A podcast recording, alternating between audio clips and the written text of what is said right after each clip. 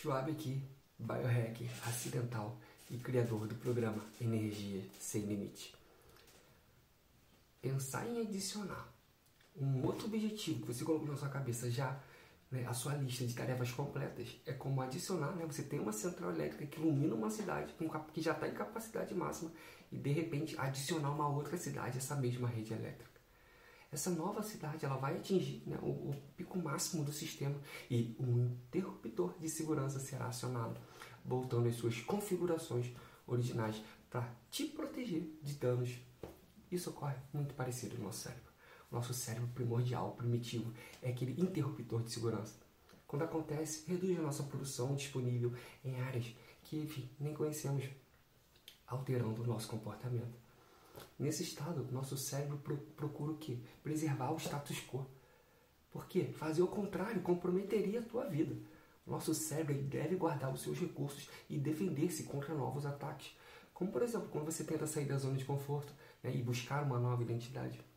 Os primeiros sinais de volta ao começo são sintomas leves, como nevoeiro cerebral, leves dores de cabeça, dormir mais do que o normal. Você pode simplesmente ignorá-los. Agora, à medida que você se adapta a eles, os sintomas irão acabam se agravando né? e se tornando mais extremos, manifestando-se como ansiedade, estresse e, enfim, podendo chegar à depressão. Seu corpo e cérebro não vão parar de agir a esses estímulos porque ele rejeita a mudança até que você faça alguma coisa sobre isso. Tentar deixar sua zona de conforto e evoluir para uma nova identidade é como você colocar uma estaca no chão, jogar um elástico em volta dela, entrar nesse círculo aberto e tentar correr o mais longe possível da estaca, sem construir seus músculos primeiro. Mas se você não tiver energia suficiente para pressionar contra essa tensão, essa mudança criada com essas bases novas nessas necessidades, você vai voltar ao seu antigo estado de maneira forte e rápida também. Esse é o que eu chamo de esse eu antigo, né, que está encharcado de comportamentos que é o cérebro primitivo e é onde ele considera isso seguro. O choque do efeito de volta ao começo ele pode impactar dramaticamente a maneira como vemos o mundo e a nós mesmos, tornando-nos tornando cautelosos quanto às tentativas de novas mudanças futuras a chave para evoluir né, do nosso novo eu, sem acionar esse interruptor que nos retrocede né, e retoma esse status quo anterior, eu vou falar com você.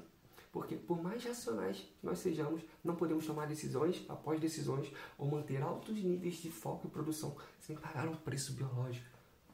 Esta é uma das razões pelas quais pessoas comuns e sensíveis atacam, tomam decisões irracionais, compram comidas não saudáveis, inventam desculpas e finalmente desistem antes de experimentar o avanço. Focou. À medida que o dia passa, né, sua capacidade mental diminui e fica mais lenta e fica menos provável que você consiga sustentar essa nova atitude positiva. Quanto mais decisões você toma, mais difícil se torna cada decisão consecutiva, fazendo que o cérebro busque um, do, um dos dois gatilhos um atalho é agir impulsivamente, sem tempo para avaliar as consequências. A segunda é não fazer nada. Um estudo que demonstra os efeitos do esgotamento nos processos judiciais, que aparece publicado por Settings of National Academy of Science, tinha como objetivo determinar os fatores que intervinham na decisão dos juízes né, de outorgar liberdade condicional aos presos. Sabe qual foi o fator determinante? Não foi nem tipo de crime, nem a cara do preto, nem a cor. A cara do preto foi foda. Volta.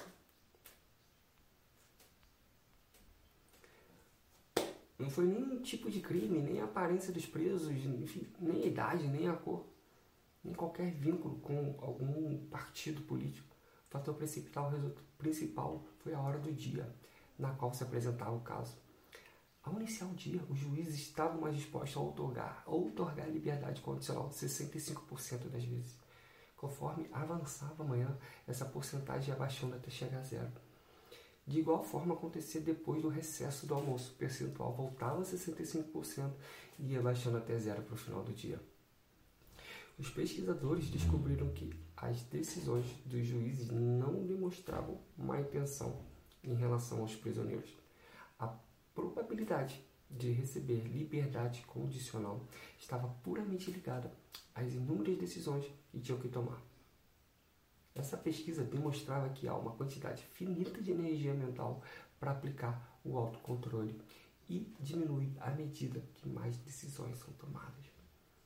O estado mental pode se tornar ainda mais comprometido pelo estresse, deficiências nutricionais e outros fatores ambientais.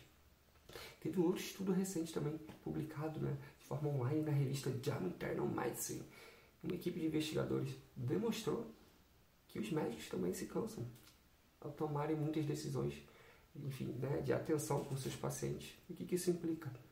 Essa demanda ou sobrecarga cognitiva acumulativa dessas decisões pode prejudicar a capacidade de decisões dos médicos.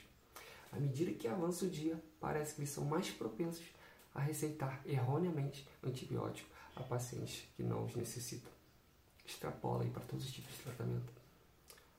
Você pensou que era, era algo inato sobre o que você estava impedindo de realizar seus sonhos, né? Que talvez você tivesse destinado a falhar. Mas agora há um pouco de esperança e que há realmente uma maneira de sair desse buraco. Isso levanta a questão: você está trabalhando contra ou a favor da maré? Quando a gente está na zona de conforto, tudo flui, é mais fácil, a gente lembra de tudo, né? continuamos a nossa tarefa, a gente desativa né, as distrações. Quando estamos indo contra a maré, nossa atenção é facilmente roubada, mal utilizada e usada em atividades que distanciam do objetivo. Toda vez que você se sente sobrecarregado, é uma indicação de que algo em sua constituição física, emocional ou bioquímica está fora de alinhamento. Tudo fica mais difícil. Você começa a dar desculpas, fica sentado aí, colado no celular, desesperado por um golpe de dopamina. Você está alimentando as suas metas e objetivos com uma fonte de energia, ao invés de duas. E como você está esgotando essa energia, seu cérebro ativou um modo de autopreservação para salvá-lo de si mesmo. Com base em inúmeras pesquisas com psiquiatras, médicos, neurocientistas, biohackers, minha compreensão do que alimenta né, o sucesso vai além de meros hábitos dos artistas de ponta. Os hábitos são críticos, sim, são importantes, mas não tão significativos quanto todo o sistema. Você não adoraria se pudesse tirar o peso do mundo dos seus ombros e colocá-lo levemente na ponta dos seus dedos? Agora você pode, porque tudo isso começou em uma compreensão entrelaçada de muitas conexões individuais.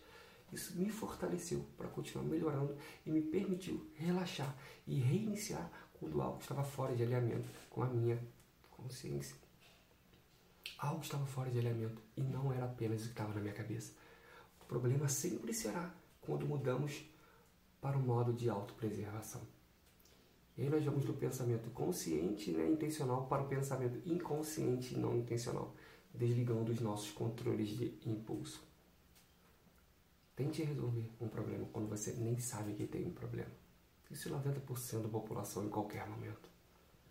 Sua missão se você optar por aceitá-la. É a decisão em recomeçar de maneira focada em aniquilar as causas.